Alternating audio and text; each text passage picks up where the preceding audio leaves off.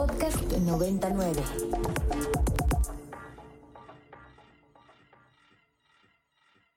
La filtración de imágenes explícitas de la cantante estadounidense Taylor Swift puso otra vez sobre la mesa el peligro del mal uso de la inteligencia artificial. En este caso, la tecnología fue utilizada para vulnerar la intimidad de una celebridad. Esto ya le había sucedido a actrices como Bill Larson, Xochitl Gómez, Ana de Armas, Emma Stone y Anya Taylor-Joy, solo por mencionar algunas. Por el estatus de Taylor, incluso la Casa Blanca se pronunció al respecto. Esto es parte de lo que dijo la vocera Karine Jean-Pierre a finales de enero.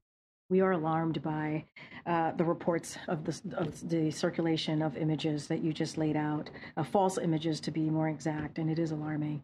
Pero la inteligencia artificial puede usarse no solo para fabricar imágenes alteradas, sino para generar videos y audios falsos, para provocar manipulación electoral. Esta práctica ya se ha visto en la política internacional y en la mexicana. En cuanto a Estados Unidos comenzó a difundirse un audio falso en el que supuestamente el presidente Joe Biden pedía a sus simpatizantes no ir a votar el martes 23 de enero en las primarias demócratas de New Hampshire. Voting this Tuesday only enables the Republicans in their quest to elect Donald Trump again. En México, una empresa identificada como Oil Profit financió la difusión de deepfakes, incitando la inversión en su plataforma. Los deepfakes son videos alterados que pretenden convencer a la audiencia que cierto personaje les está transmitiendo un mensaje. En este caso, utilizaron imágenes de Azucena Uresti y los empresarios Carlos Slim y Arturo Elias Ayú. Además, mi voz. A principios de 2023 se puso en marcha un proyecto de inversión en productos petrolíferos en México. Tras las pruebas oficiales del programa, Oil Profit recibió la licencia del gobierno. Este audio es falso, no soy yo, pero por el impacto de este video, el tema logró llegar hasta la conferencia mañanera del presidente Andrés Manuel López Obrador, donde Elizabeth García Vilchis, encargada de la sección Quienes quieren las mentiras, aclaró que se trataba de una estafa. Esto se trata de un fraude. Vamos a decirles a todas, a todos que quienes nos están viendo que ni el gobierno ni Pemex pide dinero en Internet o en otras plataformas digitales. Arturo Elias Ayub también se pronunció al respecto. Oigan, está corriendo por ahí un video en redes, sobre todo creo que en Facebook, donde salgo yo, o sea, yo, yo, literal, invitándolos a eh, invertir en un negocio, creo que de petróleo, no sé de qué, es un video de inteligencia artificial, está bien hecho, está más o menos bien hecho, o sea, es, se parece mi voz, o sea, aguas con lo que ven, pero sobre todo, porfa, porfa, no caigan. La manipulación mediante inteligencia artificial también afectó a Claudia Sheinbaum, candidata presidencial de la alianza Morena, PT, Partido Verde. En un video se le escucha invitando a invertir en un esquema que resultó fraudulento. Imagínense poder ganar desde 100 mil pesos al mes sin invertir grandes sumas de dinero o arriesgarse a perder todos sus ingresos. Sheinbaum aclaró que el video era falso. Fíjense qué barbaridad. Es un video que están haciendo con inteligencia artificial. Es una es un fraude. Están diciendo que vamos a entregar dinero. También en enero comenzaron a difundirse audios y videos falsos donde Victoria Rodríguez, gobernadora del Banco de México, y José Oriol Bosch, director general de la Bolsa Mexicana de Valores, invitaban a los mexicanos a invertir en esquemas falsos, la agencia de noticias estadounidense Associated Press advirtió que esta tecnología es particularmente peligrosa por la dificultad de distinguir el contenido de la realidad, y por ello alertó que su uso podría amenazar la certidumbre de las elecciones en México.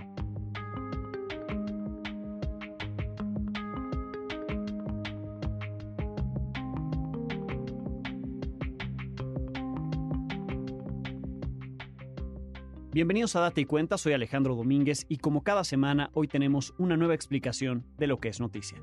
Me acompañan los estudiantes de Storytelling, Reportaje y Microperiodismo, Daniel García y Diego Arón Rodríguez, que entrevistaron a Alejandro Cárdenas y a Pepe Flores. Bienvenidos, Daniel, Diego. Muchas gracias, Alex. Bueno, correcto, Alex. Yo estuve platicando un rato con Alejandro Cárdenas, académico de nuestra institución por la materia de inteligencia artificial y comunicación, acerca de ¿Qué está sucediendo con los tipos de alteración cibernética? ¿A dónde vamos? ¿Qué dirección lleva esta constante evolución y forma de hacer contenido? Antes era mucho más difícil generar un engaño a los sentidos con herramientas como Photoshop, por ejemplo. Entonces, Alejandro nos comentó lo siguiente. Lo que está sucediendo más recientemente es que estamos teniendo una evolución de los sistemas informáticos y las nuevas aplicaciones para que estas ya no solo salgan imágenes, sino que también salgan sonidos, audios y videos, que es algo mucho más complejo que probablemente antes era muy difícil de conseguir, ¿no? Las imágenes sí, pero evidentemente ahora es mucho más fácil, ¿no? Todos ubican aquella imagen de Donald Trump siendo detenido o del Papa con una chamarra muy fancy.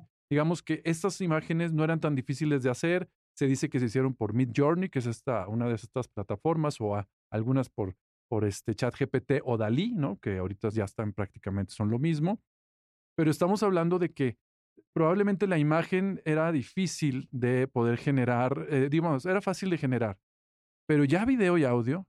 Entonces, cuando tienes un audio o un video, ya no solo te engañan a la vista, están engañando, ¿sí? A lo que escuchas y lo que ves en un video. Entonces, es un nivel de complejidad mucho mayor, porque entonces no solo es una idea o una foto, es un audio que suena mucho más real y un video. Entonces estamos entrando en una dinámica eh, muy novedosa porque a final de cuentas es muy difícil poder negarlo cuando empiezan a salir imágenes como las que hemos visto recientemente o casos muy difíciles de, de un estudiante que generó ahí una deepfake con sus compañeras o incluso recientemente en Argentina, ¿no? Las campañas políticas, los mismos candidatos ya generan crisis en el periodismo, es decir, ¿cómo le hacen? Y los periodistas se han vuelto los que ahora generan lo que nosotros podemos decir la verificación de contenido falso, ¿sí?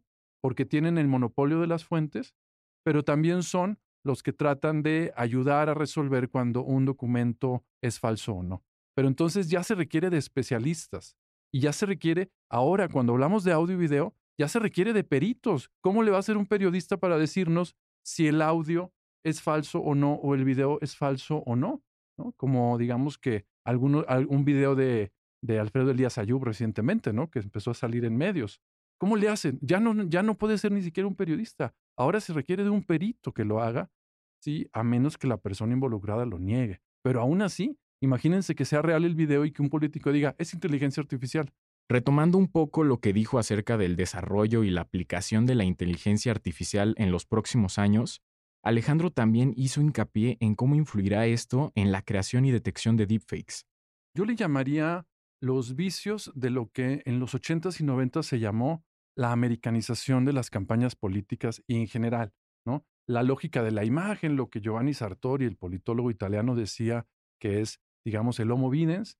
Es decir, estamos hablando de una evolución en todo lo que tiene que ver con el culto a la imagen, las pantallas. Estamos en ese momento, ¿sí? pero estamos hablando ya de algo que está superando ciertos elementos. Por supuesto que el tema es la regulación. Entonces estamos entrando a un cambio donde la información es demasiada y es muy difícil verificar. Entonces, para eso, por eso se habla ya de regulación. Es decir, ya en México hay 30 iniciativas eh, en, en, digamos, en el Congreso de la Unión para regular la inteligencia artificial. Europa está por sacar una legislación muy importante. Biden en Estados Unidos, Joe Biden, está también hablando de sacar una legislación.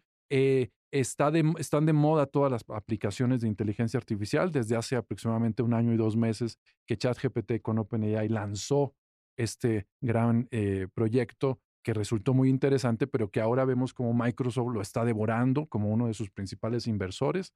Entonces tenemos aquí un cóctel como de lo que decía el gran escritor mexicano Carlos Monsiváis. Carlos Monsiváis decía, o no entendí lo que estaba pasando, o ya pasó lo que estaba Acabo de estar en un evento que hizo el InfoDF, el Instituto de Transparencia y Acceso a la Información de aquí de la Ciudad de México, y ellos tenían un panel de, expertos del CIDE, de algunos académicos de la UNAM, y decían, no tenemos claro ni siquiera cómo se va a regular la inteligencia artificial. O sea, no sabemos si tiene que ser una ley especial o si tiene que ser una regulación como columna vertebral que permee a todas las legislaciones que tengan que ver con el uso de imagen, con el uso de sonido, eh, derechos de autor, propiedad intelectual, privacidad.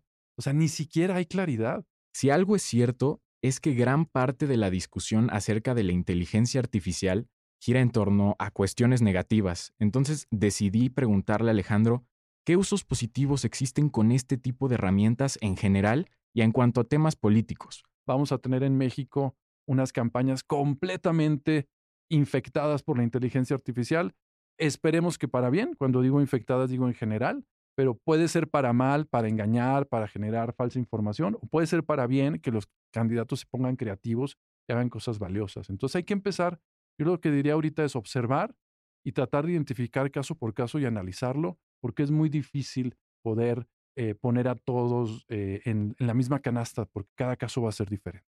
No veo yo que vaya a haber una regulación. En este periodo todo el mundo va a hablar de las iniciativas del presidente. No creo que se hable de inteligencia artificial. Y lo que viene es, pues, simplemente a ver qué se le puede preguntar a, las candidatas y a los candidatos sobre el tema. Y lo más seguro es que si se piensa regular, empieza a suceder hasta el 25. Muy bien, Daniel, pues muy interesante lo que te dice Alejandro. Además, eh, no solamente el mal uso de la inteligencia artificial nos debe alertar, sino también el buen uso, ¿no? Eso es lo que deberíamos estar aprendiendo y un poco teniendo contacto con ello para utilizarla bien, es decir, para que sea propositiva para estos, en estos ejemplos que te dan el tema de la democracia, bien eh, en, las elecciones en nuestro país, también hay un proceso electoral en Estados Unidos, qué mejor que utilizarlo de una manera propositiva, de una manera en que beneficie a, en este caso, a los electores de nuestro país o de Estados Unidos. Daniel, muchísimas gracias. En mi caso, practiqué con el director de comunicación de la R3D, la Red en Defensa de los Derechos Digitales, con Pepe Flores, que además es activista por los derechos humanos, escribe e investiga sobre privacidad, vigilancia, libertad de expresión, seguridad digital y cultura libre. Pepe habló sobre los fraudes que se dan hoy en día por medio de la inteligencia artificial, sobre un tipo de tecnología muy específico, la inteligencia artificial generativa. Estamos hablando de un tipo de inteligencia artificial eh, muy específico que le llamamos inteligencia artificial generativa, ¿no? Es esta inteligencia artificial que es capaz de generar contenidos a partir de una serie de comandos que las personas usuarias introducen. ¿no? Esta inteligencia artificial generativa ha sido utilizada con múltiples fines y uno de ellos, el que preguntas, pues es el fin de, de engañar a las personas. También mencionó la nueva forma en la que se han automatizado esas aplicaciones para distintos usos. La realidad es que estos contenidos falsos han estado al alcance de las personas desde hace ya buen tiempo. Eh, una persona puede manipular o editar una imagen, un audio con cualquier software que esté disponible en cualquier paquetería, ¿no? Llámese, no sé, Photoshop. Lo que ha hecho la inteligencia artificial generativa es abaratar de alguna forma los costos mediante estos eh, programas ChatGPT, eh, DALI, Midjourney, que lo que permiten es de alguna manera automatizar estos procesos, hacerlos más asequibles, hacerlos más fáciles. Lo que sí es cierto es que el costo es cada vez más eh, barato, ¿no? O sea, estas tecnologías se van haciendo poco a poco más asequibles y bueno, va a llegar, creo yo, un momento en que estén al, al acceso o a la disponibilidad de casi todas las personas. Pero, ¿existen medidas legales que se estén implementando o se deberían implementar para regular la creación y distribución de deepfakes? Esto dijo Pepe. Eh, producto fue generado mediante esos medios. Sin embargo, pues como en muchos otros casos, como en muchas otras medidas tecnológicas de protección, pues son, pueden ser evasibles, ¿no? O sea, yo, a ver, yo hago la imagen y después le tomo un screenshot y pues ya con eso, de poco nada sirvió que tenga esta, esta etiqueta de, de, identificación o le llaman el, el watermarking o la marca de agua digital, ¿no?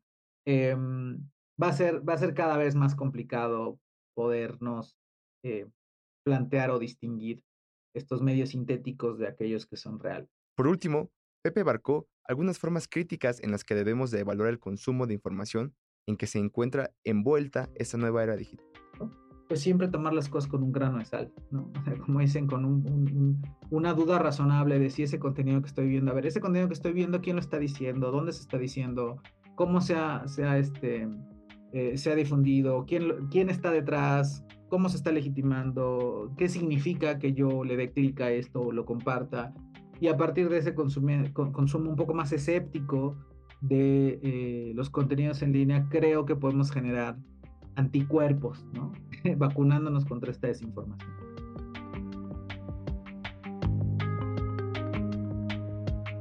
Y gracias a ustedes por escucharnos. Los invitamos a que se suscriban, califiquen este y el resto de episodios de Date y Cuenta. Este podcast es posible gracias al equipo de Ibero 90.9, conformado por Rox Aguilar en la información, Daniel Maldonado y Carmen Díaz Leal en la producción, además de los estudiantes Ana Laura Citalán, Diego Jaimes, Diego Arón Rodríguez, Emilio Bellido, Renata Noval, Regina López, Daniela Rivero Borrell, Valeria Mendívil, Antonio Romero, Aldo Rivera, Daniel García, Mariana González, Constanza Munguía, Sofía Otero y Francisco Zuleta. Yo soy Alejandro Domínguez y como cada semana tendremos una nueva explicación en Date y Cuenta. Los esperamos.